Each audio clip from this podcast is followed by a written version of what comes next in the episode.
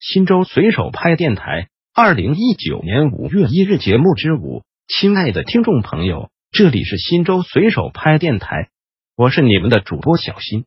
下面就由我给大家播报新州随手拍节目。您也可以关注新州随手拍微信公众号 pp 零三四零零零，或者进入新州随手拍官网 www 点零三四零零零点 gov 点 cn 反映问题，互动交流。新州有黄河吗？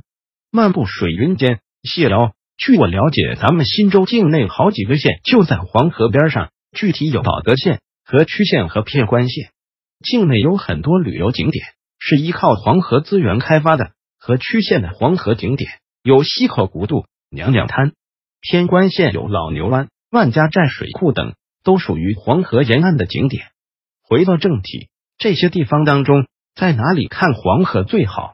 我个人推荐大家去偏关老牛湾和河曲县看黄河。偏关老牛湾现在的黄河冰点还在结冰，但是依然有村里渔民过着凿冰捕鱼的生活。